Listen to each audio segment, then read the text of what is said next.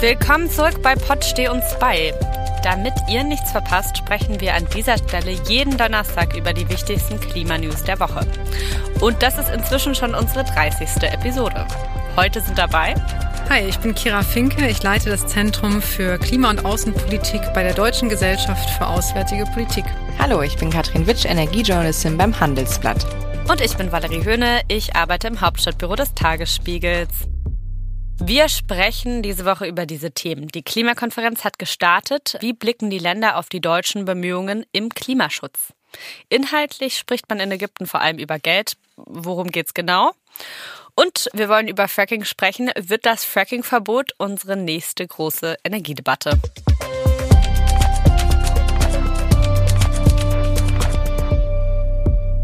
Ja, Mensch, Kira, du hast ja die Weltklimakonferenz sicher ganz, ganz besonders genau angeschaut. Was hast du denn für einen Eindruck? Wie hat sich Deutschland positioniert? Also mein Eindruck von den ersten Tagen ist gemischt. Ich war positiv überrascht, dass man sich relativ schnell hat auf die Agenda einigen können. Gleichzeitig hat Deutschland äh, mit der Rede vom Bundeskanzler Olaf Scholz eben schon einige Ankündigungen gemacht, wie zum Beispiel, dass die Aufstockung für Gelder im internationalen Waldschutz erfolgen soll, eine Verdopplung, eben eine Milliarde extra. Auch das Global Shield wurde nochmal vorgestellt. Kannst du nochmal sagen, was genau das Global Shield ist? Dabei geht es um eine Art Schutzschirm, bei dem vor allem auch Versicherungslösungen für gerade von Klimafolgen bedrohte Personen eine wichtige Rolle spielen. Und ähm, das ist schon seit vielen Jahren in der Diskussion und Deutschland hat hier eine Anschubfinanzierung auch bereitgestellt. Du hast ja schon betont, es gab schon diverse Ankündigungen, Aufstockungen. Und ähm, das finde ich schon relativ ungewöhnlich, wenn man auf die Klimakonferenzen der vergangenen Jahre zurückguckt. Gleichwohl man in der Rede von Scholz. Und ich finde, das ist so ein bisschen das, woher es auch rühren könnte. Er betont in seiner Rede sehr, dass es keine Rückkehr zum fossilen Zeitalter geben darf, obwohl natürlich in Deutschland gerade alles in diese Richtung gerade äh, temporär wieder geht. Gleichzeitig hat man die Ankündigung auf der anderen Seite. Also man, ich finde, nach außen hin wirkt es ein bisschen so, als würde Deutschland versuchen, möglichst viele kleine Dinge anzuschieben und diese Anschubsfinanzierung nach vorne zu bringen, weil man eben gerade auch in keiner guten Situation im Land selber ist, aus der heraus man argumentieren kann. Also kommt es zumindest nach außen rüber. Also du meinst, die Regierung möchte Greenwashing betreiben für ihre eigenen Policies? Das fände ich jetzt natürlich ein bisschen hart ausgedrückt, weil Kira hat ja gerade gesagt, dass es eben nicht nur Greenwashing ist, sondern dass es tatsächlich wichtige, wichtige Anschubsfinanzierungen sind. So würde ich es nicht sagen. Aber ähm, ich finde, seine Rede ist schon sehr, ja, also das stimmt ja jetzt nicht so, also kann man auf Deutschland zumindest nicht übertragen, was der Bundeskanzler da betont. Kira, wie siehst du das denn? Also einerseits muss man, glaube ich, betonen, dass die Energiekrise, in der wir uns befinden, nur in Teilen selbst verschuldet ist. Also natürlich war es ein großer Fehler, über lange Jahre unsere Wirtschaft so stark abhängig von fossilen Erdgas zu machen. Und ich sage das allgemein äh, vom fossilen Erdgas und nicht nur vom russischen fossilen Erdgas, sondern allgemein, dass wir so stark abhängig sind von fossilen Energieträgern. Da hätten wir schon viel weiter sein können, indem wir beispielsweise auch die bürokratischen Hürden bei den erneuerbaren Energien hätten stärker abbauen können. Aber wir sind jetzt dort, wo wir sind. Und diese Situation ist natürlich so akut geworden durch den russischen Angriffskrieg gegen die Ukraine. Und das muss man auch immer wieder mit betrachten bei, bei aller Kritik, ähm, die man auch lautstark an der Regierung äußern kann. Zu der Frage der Glaubwürdigkeit ich finde bestimmte Dinge hochproblematisch. Also wir blicken auf einen Sommer äh, zurück, wo wir sowohl positive Beispiele im Klimaschutz hatten in Deutschland, wie zum Beispiel das 9-Euro-Ticket äh, und jetzt auch die, die Anschlussregelung mit dem 49-Euro-Ticket, aber eben auch beispielsweise das Zuschalten alter Kohlekraftwerke, um eben im Stromsektor weniger Gas zu verbrauchen. Auch der Tankrabatt, also Maßnahmen, die viele von uns nicht mehr für möglich gehalten haben in einem Jahr, das eben auch geprägt ist durch durch Klimaextreme.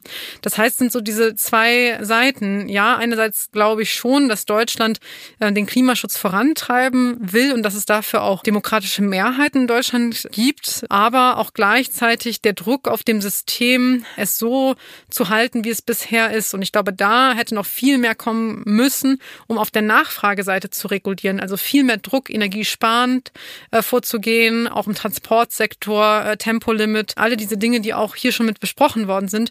Wir haben es nicht geschafft, genügend auf der Nachfrageseite bei den mittleren und oberen Einkommensschichten äh, zu regulieren. Die unteren Einkommensschichten sind auf der Nachfrageseite schon, schon sozusagen am Limit äh, in dem, was sie einsparen können. Ich habe natürlich auch viel gelesen jetzt die letzten Tage, wie Scholz eingeordnet wurde. Und was mich manchmal so ein bisschen stört, ohne dass ich jetzt totale Verteidigerin von, von Scholz sein möchte, aber ich lese das manchmal so, Scholz hat diese Rede gehalten, das sei eine Täuschung, weil er ja auch fossile Projekte vorantreibt und er ist ja jetzt wirklich nicht der Klimakanzler. Ne? Darauf können wir uns, glaube ich, alle einigen. Er ist nicht der Klimakanzler, der versprochen hat zu sein. Aber auf der anderen Seite wird das dann immer so in internationalen Kontext gestellt, als wäre Deutschland am schlechtesten aufgestellt. Also ich lese das manchmal so, Deutschland ist sehr schlecht aufgestellt, was Klimaschutz angeht. Und da müssen wir besser werden. Ich meine, ich würde mir wünschen, dass es so wäre. Wenn es so wäre, wenn Deutschland am schlechtesten aufgestellt wäre oder aus der Europäischen Union irgendwie am schlechtesten aufgestellt wäre oder ähm, die USA viel, viel besser wären als wir beim Klimaschutz und China auch und Indien, dann wären wir in einer ganz anderen Lage. Und das ist so manchmal das, was ich nicht so ganz verstehe. Irgendwie, natürlich brauchen wir größere Anstrengungen und ehrgeizigere Ziele auch in Deutschland. Aber man muss ja schon auch anerkennen, dass einiges passiert ist. Wisst ihr, was ich meine? Also ich weiß, was du meinst und ähm, sicherlich sind wir nicht im unteren Drittel, äh, gerade wenn man global das Ganze betrachtet. Aber wir sind und Deutschland stellt sich im Ausland immer noch so dar, wie ähm, wir sind der Erfinder der Solarindustrie, was wir ja auch sind. Wir sind Vorreiter bei der Energiewende, was wir waren. Also ja, das ja, sind das Dinge, die die sind Vergangenheit, die sind nicht mehr so. Wir sind mittlerweile im Mittelfeld angekommen und viele Länder sind einfach besser als wir, haben straffere Ziele, haben höhere Ausbaupläne Pläne und haben auch schon deutlich mehr Erneuerbare ähm, installiert. Da muss man, finde ich, sich auch mal ehrlich machen und das macht Deutschland im Ausland oft noch nicht, ja. finde ich. Ja, also da, da geht man immer noch so mit stolzer Brust und sagt, ja, ja, wir sind der und der und so. Klar, wir brauchen jetzt nicht darüber diskutieren, dass China deutlich äh, schlechtere Umweltvorgaben und äh, Klimaschutzgesetze und alles Mögliche hat. Aber natürlich hat China trotzdem auch straffe Ziele sich gesetzt und die investieren da massiv. Und wenn man auf die Ausbauzahlen bei den Erneuerbaren guckt, dann läuft China der ganzen Welt gerade davon. Auch die Großbritannien übrigens und äh, die USA sind bei der Windkraft sehr, sehr stark im Moment im Ausbau. Und da ist Deutschland, äh, fällt da einfach weiter nach hinten. Und das muss man auch mal ehrlich sagen. Scholz hat ja diesen Klimaclub da gegründet während der G7. Macht das irgendeinen Unterschied? Also gegründet direkt ist er meines Wissens noch nicht, aber es gibt inzwischen, glaube ich, immer wieder mehr Appelle, diesen Club sozusagen formell zu gründen. Aber diese Idee wurde in der G7 ins, ins Spiel gebracht und wurde jetzt auch nochmal wieder wiederbelebt. Der Zweck dahinter ist natürlich irgendwie auch First Movers äh, zu schützen, die eben Klimaschutz betreiben wollen ähm, und die gleichzeitig auch es erreichen wollen, dass eben die Industrien eben nicht abwandern, also dass die Emissionen dann nicht ausgelagert werden in Orte, Länder, die dann einfach ohne CO2-Preis oder ähm, ohne Umweltstandards produzieren können. Also die Idee ist, glaube ich, auch schon gut und auch das Ambitionsniveau hochzuhalten in einer Subgruppe außerhalb der sozusagen großen Staatengruppe der UNFCCC, also wo sich eben die kleinen Inselstaaten mit Saudi-Arabien einigen müssen, sondern eben kleinere Gruppen zu bilden, die in bestimmten Teilbereichen äh, einfach versuchen, schneller voranzugehen mit dem Klimaschutz. Ich glaube, an sich ist es schon gut, aber ich glaube, die Clubsprache ist halt etwas problematisch, weil natürlich eigentlich eher eine Art Allianz notwendig ist als jetzt ein Club, der irgendwie etwas Exklusives an sich hat. Deswegen wird auch immer wieder betont, dass es ein offener und auch ähm, inklusiver Club sein soll. Ist, glaube ich, so auch so eine Idee von Scholz, der ja schon länger versucht, irgendwie voranzutreiben, wie man das so mitbekommt. Äh, er lässt das auch ziemlich oft fallen, ist so ein bisschen sein Aushängeschild, würde ich mal behaupten, beim Klimathema. Aber wie du gerade gesagt hast, Gera, das soll ja inklusiv sein. Und jetzt sind die Staatsoberhäupter von Indien und China, waren jetzt bei dieser Besprechung zum Klimaclub auf der Klimakonferenz waren die jetzt schon wieder nicht dabei. Also das ist so. Aber die waren doch generell nicht da. Genau, die waren generell nicht da. Aber wie viel Sinn macht es, über so eine Idee zu sprechen, wenn du die zwei größten Mitemittenten der Welt nicht am Tisch? Also das ist immer, ich finde alles, was globalen Klima angeht, das, das finde ich schade, wenn das ohne China und Indien passiert, weil das einfach so große Player in dem Bereich sind. Aber klar ist auch jeder andere Zusammenschluss wichtig und richtig. Das nimmt der ganzen Sache halt ein bisschen nochmal den den Drive. Was denkt ihr, was Morgan für eine Rolle spielt? Also sie wurde von Baerbock ins Ministerium geholt, war früher Greenpeace-Chefin und ist jetzt zuständig für internationalen Klimaschutz. Ja, also ich glaube, dass sie eine ganz wichtige Rolle spielt auf der COP, weil sie eben ähm, zusammen mit der chilenischen Umweltministerin die Loss and Damage Verhandlungen anführt. Und durch ihre Vergangenheit in der Umweltbewegung hat sie natürlich auch einerseits eine große Glaubwürdigkeit, äh, ist gut vernetzt, aber gleichzeitig muss sie auch diese zwei äh, Herzen, die da sicher in ihr schlagen, auch miteinander vereinen. Also einerseits das Herz der Klimaschützerin, aber auch das des Ausführens, das, was auch für, für Deutschland sozusagen ähm, der beste Weg zum Klimaschutz ist und das eben unter einen Hut zu bringen und auch den Ansprüchen in gewisser Weise der Entwicklungsländer irgendwie gerecht zu werden, so dass diese sich weiterhin auch auf den COP-Prozess einlassen, weil es gibt, glaube ich, schon einen Vertrauensverlust dadurch, ähm, dass eben bestimmte Finanzmittel nicht in ausreichender Höhe bisher geflossen sind.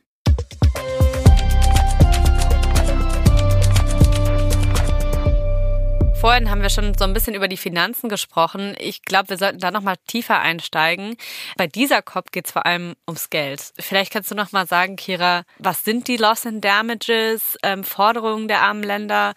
War das klar, dass das jetzt kommt? Ist das was Neues? Es ist im Prinzip schon oft angesprochen worden, aber ähm, jetzt ist es zum ersten Mal wirklich hoch auf der Agenda und wird auch formell sozusagen jetzt verhandelt. Es ist so, dass es eben diese Klimafinanzierung gibt für Anpassung und Emissionsminderung. Also die 100 Milliarden beruhen auf einer Vereinbarung innerhalb des Klimakop-Prozesses, der eben vereinbart hat von 2020 bis 2025 100 Milliarden Euro Euro bereitzustellen für Länder des, ich sag mal, globalen Südens, also ärmere Länder, die stark vom Klimawandel auch betroffen sind, um Emissionsminderung und äh, Klimaanpassung zu leisten. Und darüber hinaus gibt es aber noch andere Ansprüche und das sind eben die Ansprüche über Loss and Damages, also äh, Verluste und Schäden. Und hier geht es eben darum, dass es eben schon bereits heute bei nur 1,2 Grad äh, Klimaerwärmung signifikante Schäden gibt. man sieht es ja auch allein im Ahrtal, wie heftig dort die Überflutungen gewütet haben. Und das gilt natürlich auch für andere Länder und gerade für ärmere Länder, wo dann große Landstriche ähm, zerstört werden durch Stürme, durch Dürren, durch Überflutungen. Und natürlich ist nicht immer klar, wie viel darauf von diesen Extremereignissen auf den Klimawandel zurückzuführen sind. Aber was klar ist, dass der Klimawandel diese Ereignisse wahrscheinlicher und in größerer Intensität auftreten lässt. So. Und Jetzt stellt sich natürlich die Frage, wer kommt für diese Schäden auf? Hier stellen eben viele, gerade auch ähm, Länder, die wenig zu den globalen Emissionen beitragen, also gerade Entwicklungsländer, Forderungen, dass es eine Art Wiedergutmachung gibt oder eine Unterstützung zumindest, um diese Schäden zu bewältigen. Und das wurde jahrzehntelang auch abgelehnt, natürlich vor dem Hintergrund, dass diese Kosten auch sehr hoch sein kann. Man blickt nach Pakistan, sieht da, ja. wie groß die Zerstörungen sind und ähm, dass deswegen eben es weniger politisch opportun ist, sich darauf einzulassen, gerade aus Sicht der Industriestaaten.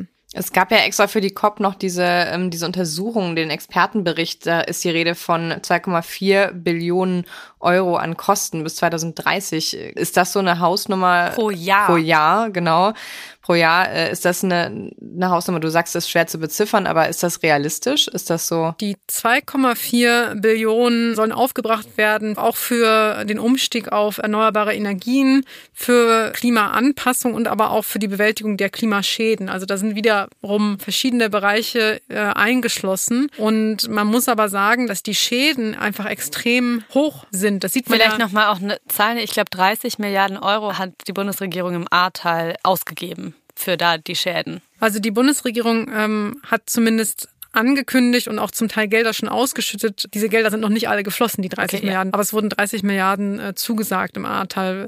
Jetzt die Frage, bis wann das Geld dann tatsächlich auch ankommt. Genau, aber das so ein bisschen als ähm, Größenordnung im Vergleich zu dem, was du gerade gesagt hast, mit diesen sehr, sehr hohen Schäden, beispielsweise in Pakistan. Genau, also es gibt natürlich Länder, die noch stärker vom Klimawandel betroffen sind als wir jetzt äh, in Deutschland. Da sieht man eben, dass diese Schäden auch nicht innerhalb von ein paar Jahren Jahren sich einfach ähm, wieder beheben lassen, sondern auch langfristig sind und dass dafür auch große Gelder aufgewendet werden müssen. Und die Idee ähm, ist jetzt, dass eben die Länder wie wir, die mehr Geld haben, da den Ländern maßgeblich im globalen Süden, den Schwellen- und Entwicklungsländern eben da finanzielle Unterstützung leisten. Trifft das denn auf der Klimakonferenz jetzt auf Zuspruch? Du hast eben gesagt, es wurde jahrelang abgelehnt, da ist also eine Änderung in Sicht, oder? Naja, was du jetzt schilderst, ist so ein bisschen der humanitäre Imperativ. Also die reicheren Ländern helfen aus einer Art äh, Wohltätigkeit sozusagen den ärmeren Ländern. Aber genau das ist eben nicht der Punkt, sondern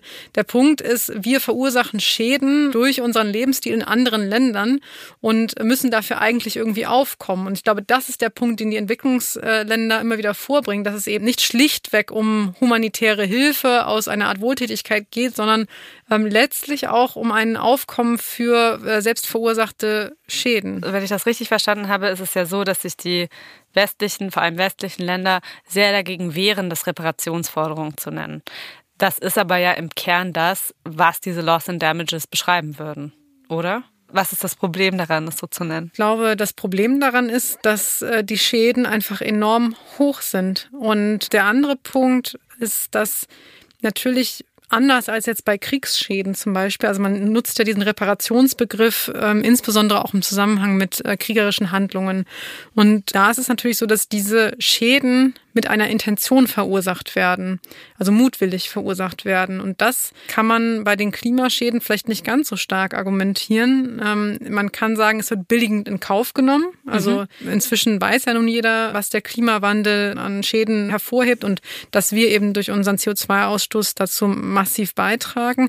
Aber es ist eben so, dass keiner, der sich in ein Auto setzt und aufs Gaspedal tritt, das tut, um jetzt den Meeresspiegelanstieg äh, anzutreiben oder denkt, juhu, jetzt äh, kommt eine Dürre, die äh, über die Sahelzone zieht, sondern das ist ein Nebeneffekt, der nicht so gewollt ist. Und ich glaube, dass das auch äh, eine Rolle spielt bei diesen äh, Verhandlungen. Und auch natürlich der Punkt, dass die Machtverhältnisse eben so sind, dass die Industriestaaten, die massiv zu den Emissionen beitragen, eben viel Macht auch haben, dass diese eben äh, diese Kosten tragen müssten. Und dass es da wenig Bereitschaft äh, gibt, dies auch zu tun es ist ja schon so, dass man äh, sagen kann, ja, man macht das nicht äh, mutwillig. Also ich verstehe den Unterschied, den du gerade gemacht hast, der ist ja auch richtig.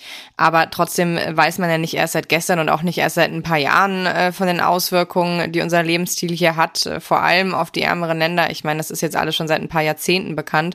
Muss man da nicht sagen, hier muss jetzt langsam mal Bewegung ins Thema und wir sind eigentlich in der Pflicht, äh, dafür aufzukommen, was unser Lebensstil auch in diesen Ländern mit verursacht. Also das ist ja seit tatsächlich schon seit mehreren Jahren ein Thema auf der Klimakonferenz. Ich weiß nicht, ob es vor zwei oder drei Jahren war, wo die Inselstaaten ja so viel für Furore gesorgt haben, weil sie gesagt haben, wir sind bald nicht mehr da.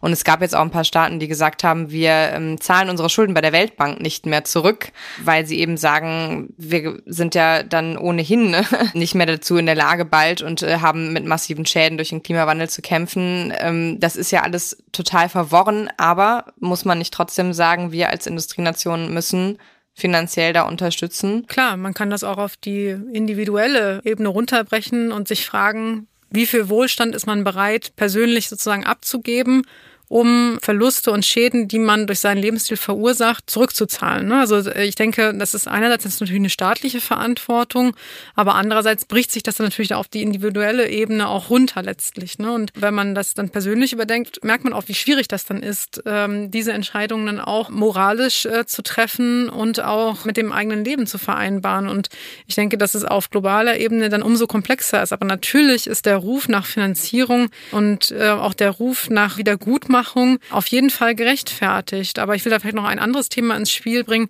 Es geht nicht nur um Geld. Also auf der Kopf geht es vor allem um Geld, aber ganz äh, generell geht es ja auch um immaterielle Verluste. Also der Verlust von Heimat, der Verlust von Kulturgütern, der Verlust von Leben. Ja, und ähm, das ist eben mit Geld nicht so leicht äh, wiederzubringen. Können wir dann noch mal ganz kurz über die 170 Millionen sprechen?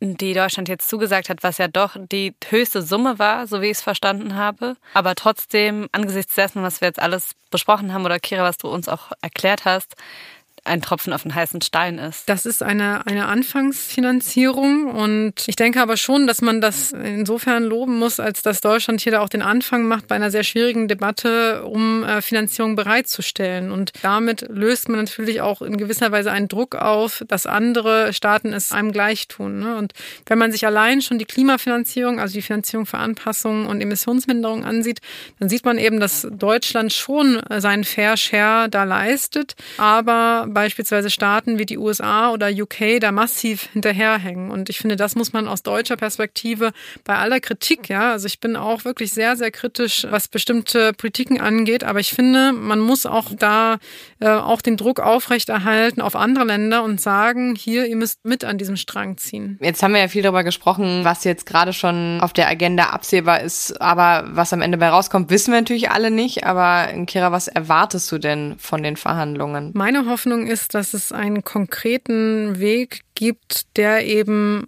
einerseits die Finanzierung nach 2025 sichert für Anpassungen und Emissionsminderung und auch für eben weitere Finanzierungen, ähm, die eben auf Loss and Damages, also Schäden und Verluste einzahlen. Wir bleiben gespannt. Auf jeden Fall ein schweres Thema.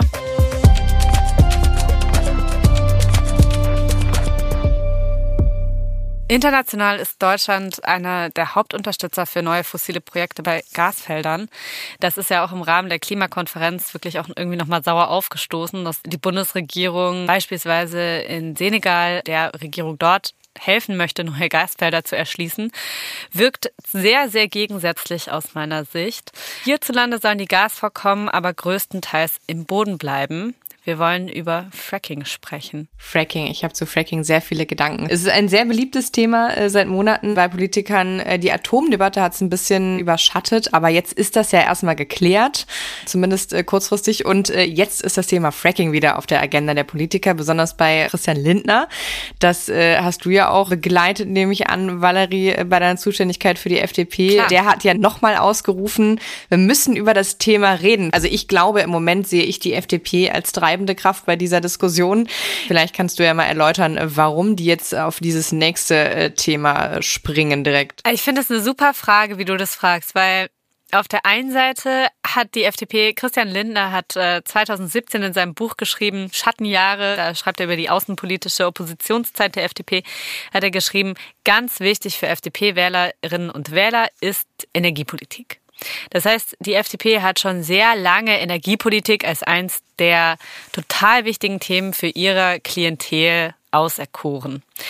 Und jetzt haben wir das bei der Atomdebatte, glaube ich, gut beobachten können. Und jetzt habe ich den Eindruck, dass sie so ein bisschen das nächste Thema brauchen. Die Atomdebatte ist vorbei. Jetzt wollen sie sich weiter profilieren, weil sie glauben, das ist ja ihre Lehre aus äh, Niedersachsen ist, dass sie sich stärker profilieren müssen. Also haben sie jetzt entschieden, jetzt gehen wir auf Fracking. Sie dementieren das natürlich hart. Wenn ich äh, sie mit solchen Thesen konfrontiere, dann sagen sie mir, nein, das stimmt überhaupt nicht. Es geht um Energiesicherheit und Energieversorgung. Und so mhm. ganz von der Hand zu weisen, ist das nun mal auch nicht. Weil, wie Kira ja vorhin schon gesagt hat, äh, wir haben nun mal auf russisches Gas gesetzt. Jetzt haben wir kein russisches Gas mehr. Das sind extrem hohe Volumina. Wir haben aber große, große Schiefergasvorkommen, beispielsweise in Niedersachsen. Wenn man die fracken würde, dann könnte man einen relativ großen Teil ersetzen. Oder zumindest sagen das die Geowissenschaftler. Hast du völlig recht. Ähm, Geoexperten und auch andere Energieexperten äh, sind sich da einig. Natürlich könnten wir einen Großteil unserer Gasnachfrage mit unserem heimischen Gas decken. Ja. Aber dafür müssten diese Gasfelder erstmal erschlossen werden. Und dafür müssten Probebohrungen gemacht werden. Es müssten Bohrungen etabliert werden. Ganz zu schweigen von dem Widerstand, den es in der Bevölkerung wahrscheinlich geben wird, weil wir alle wissen, dass Gasbohrungen ähm, teilweise eben auch Nachteile mit sich bringen können. Je nachdem, es ist nicht überall geeignet.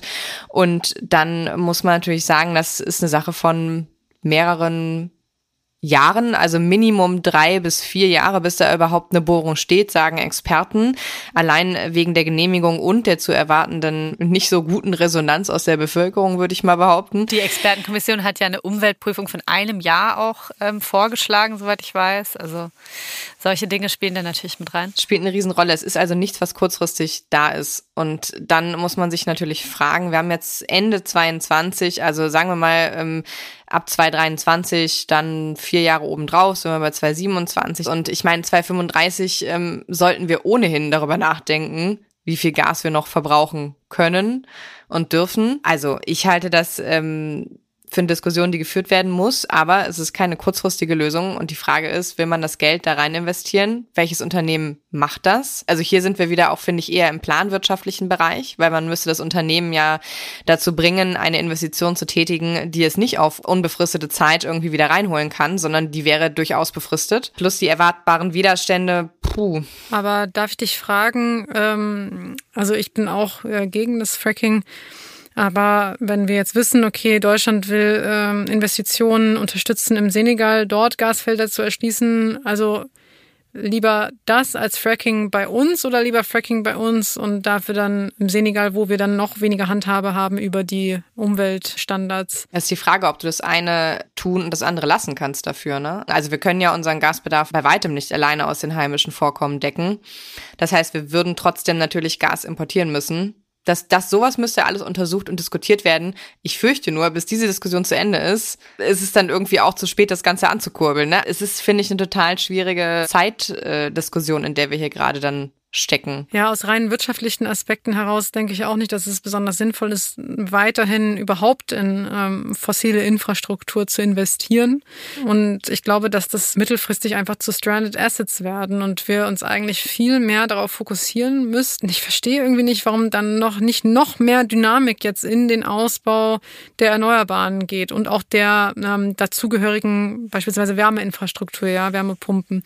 Da, da fehlt mir irgendwie das äh, Verständnis der der, der jetzigen Politik nicht noch ein viel stärkeres Scaling-up zu machen, stärker auch auf noch die Windkraft äh, zu setzen, auch an die Bundesländer nochmal den Druck zu erhöhen, dort auch, ähm, wo sehr wenig ausgebaut wurde, wie zum Beispiel in Bayern in den vergangenen Jahren, dort jetzt einfach nochmal mit dem, mit den Ausbauzielen anzuziehen und auch die, ja, die Prozesse zur Bewilligung auch zu äh, verkürzen. Ich glaube, das ist ein bisschen schwer vergleichbar, weil du hast natürlich mit Wind und den Erneuerbaren auch der Wärmepumpe jetzt Themen und Energieformen, äh, die nicht 24-7 laufen. Also das sind natürlich keine Energieformen, die du vergleichen kannst mit Erdgas, zumindest nicht beim Output. Und Wärmepumpen sind ja auch nichts, was für die Industrie irgendwie hilfreich ist. Also das ist ja hier eher dann im Privathaushalt vonnöten. Ich glaube, das ist eher die Frage, ähm, man muss auf jeden Fall die Erneuerbaren hochskalieren, aber wir werden trotzdem Erdgas brauchen. Die Frage ist eben, woher? Und ich glaube, die Klimabilanz ist deutlich besser, wenn du es im eigenen Land machst, spricht aber auch viel dagegen und es ist unrealistisch, dass es rechtzeitig kommt. Deswegen ist eher die Frage,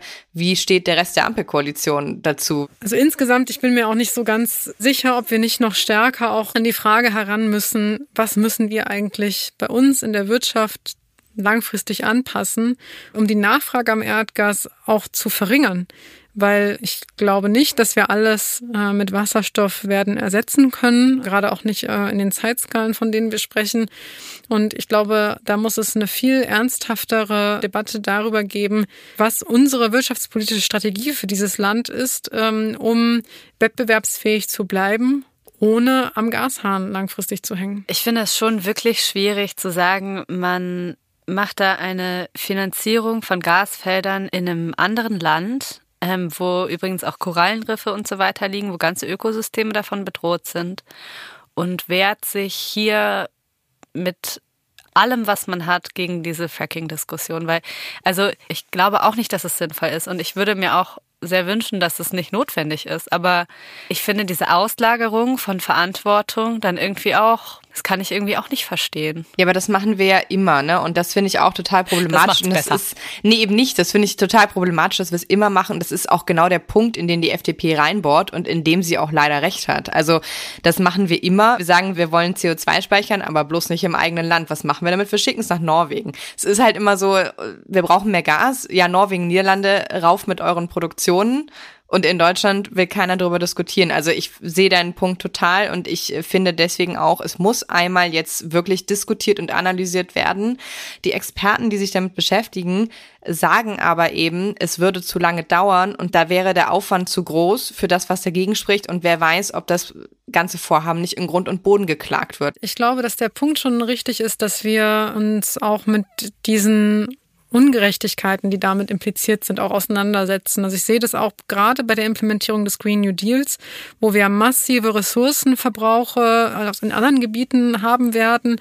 Und äh, gerade bei äh, bestimmten seltenen Erden ähm, ist es das aufgrund von bestehenden Umweltregulierungen oft gar nicht möglich, diese innerhalb Europas abzubauen oder in der Menge abzubauen, wie wir sie benötigen. Und ähm, dann wird dann eben auch auf Länder geschaut, wie zum Beispiel Demokratische Republik Kongo, wo dann solche harten Umweltbestimmungen einfach nicht äh, implementiert sind und dann von dort diese Güter importiert werden. Das ist natürlich die Frage, richtet man damit dann möglicherweise noch mehr Schaden an, als wenn man es hierzulande abbauen würde. Ne? Aber das sind ja auch diese umweltrechtlichen Standards, sind ja politische Dinge, die man ändern kann. Und wenn man eine Gerechtigkeitsdebatte darüber führt, dann glaube ich, müsste man da auch tatsächlich ergebnisoffen rangehen. Aber die Klimabilanz bleibt ja schlechter, ne? Also das muss man ja schon auch sagen. Das Erdgas, was wir aus den USA importieren, muss verflüssigt werden. Der Energieaufwand dafür ist sehr hoch.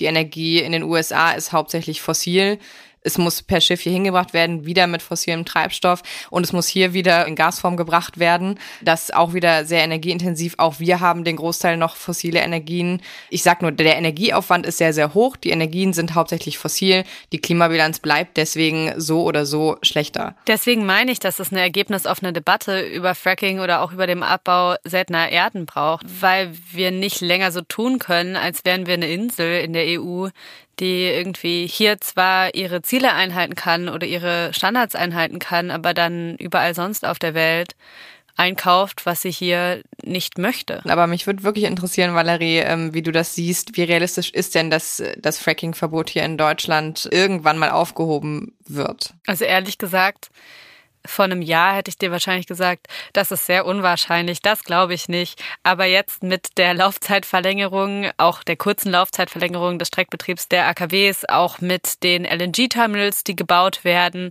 mit den schwimmenden Ölkraftwerken an der Nordseeküste, ja, das könnte natürlich aufgehoben werden, wenn es dafür politische Mehrheiten gibt, wenn die Sicht da wäre, dass es notwendig ist, um eine Energieversorgung hier zu gewährleisten, dann glaube ich, dass dieses Verbot aufgehoben werden könnte. Und ich glaube auch, dass es dann kommen könnte. Und ich glaube ehrlich gesagt auch, dass wenn man die Planungsbeschleunigung so durchsetzt, wie es im Moment zum Beispiel bei dem Bau von LNG-Terminals der Fall war, dass es vielleicht auch ein bisschen schneller gehen könnte als vier Jahre.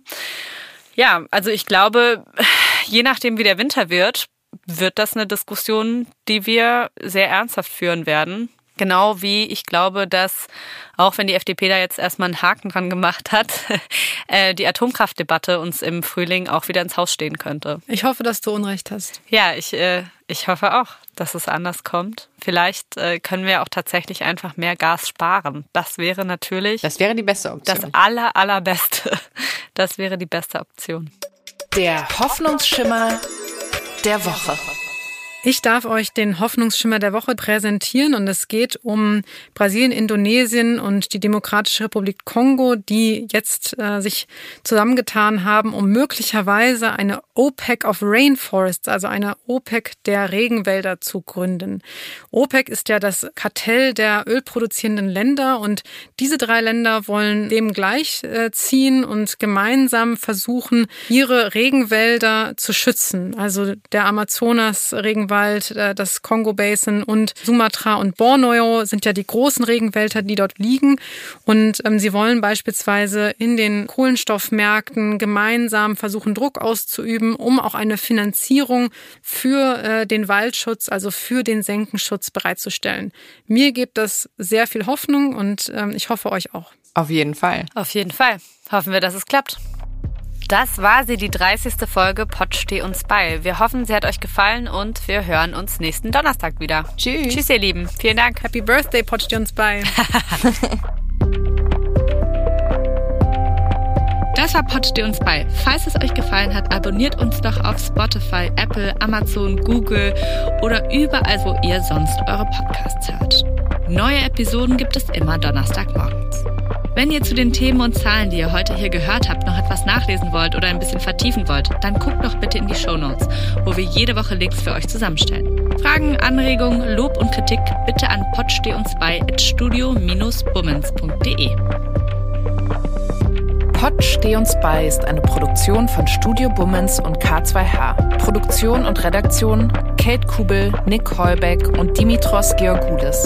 Executive Producer bei Studio Bummens Tobias Baukage und bei K2H Moritz Hohenfeld. Musik Simon Frotzek. Ton und Schnitt Lara Schneider. Die Studio Bummens Podcast-Empfehlung. Ich bin ganz aufgeregt, weil wir haben uns ja in einem Podcast eigentlich kennengelernt und dann haben wir entschieden, dass wir quasi jetzt einfach uns weiter kennenlernen wollen und das machen wir weiterhin in einem Podcast. Ich möchte erstmal noch festhalten, dass nicht wir uns entschieden haben, sondern dass du mich aktiv gefragt hast. Und das ist so ein guter, guter Moment für mich, weil wenn alles schief geht, kann ich dir Vorwürfe machen, Salwa. Dass ich schuld bin, weil ich dich gefragt habe. Das Ja. wäre so ein Kla das ist wirklich klassischer Männermove. Am Ende bin ich schuld. Du, du hattest gar keine Chance gegen mich, richtig? Das ist das Wichtigste daran, dass man am Anfang Schuldzuweisungen äh, schon mal äh, Schon mal klärt, schon mal die. Fronten Ja. klärt. Ja, finde ich gut. Hallo und herzlich willkommen, finde ich die Podcast-Phrase. Das sagen die immer. Hä, was willst du denn sagen? Was willst du, Ich was, möchte was sagen, wir? was- wir haben uns was noch gar nicht, Extravagantes. wir haben uns noch nichts überlegt, wie wir die Menschen, die hoffentlich das hören werden, wie wir die begrüßen. Förmlich, Handschlag, würde Hey, ich sagen. yo! Wenn wir in einem Raum aufzeichnen, können wir uns ja auch immer so abklatschen. Und dann ist quasi der Klatscher der Start für den Podcast. Wie findest du das? Wie fändest du, wie fändest du es, wenn man so, äh, wie so, wie so Studenten im Oh. ersten Semester so auf den Tisch klopft? Hey Leute, na? Nee, das ist komplett scheiße. Nee, das funktioniert irgendwie nicht. Kleiner Vorschlag, wie wär's mit Hallo?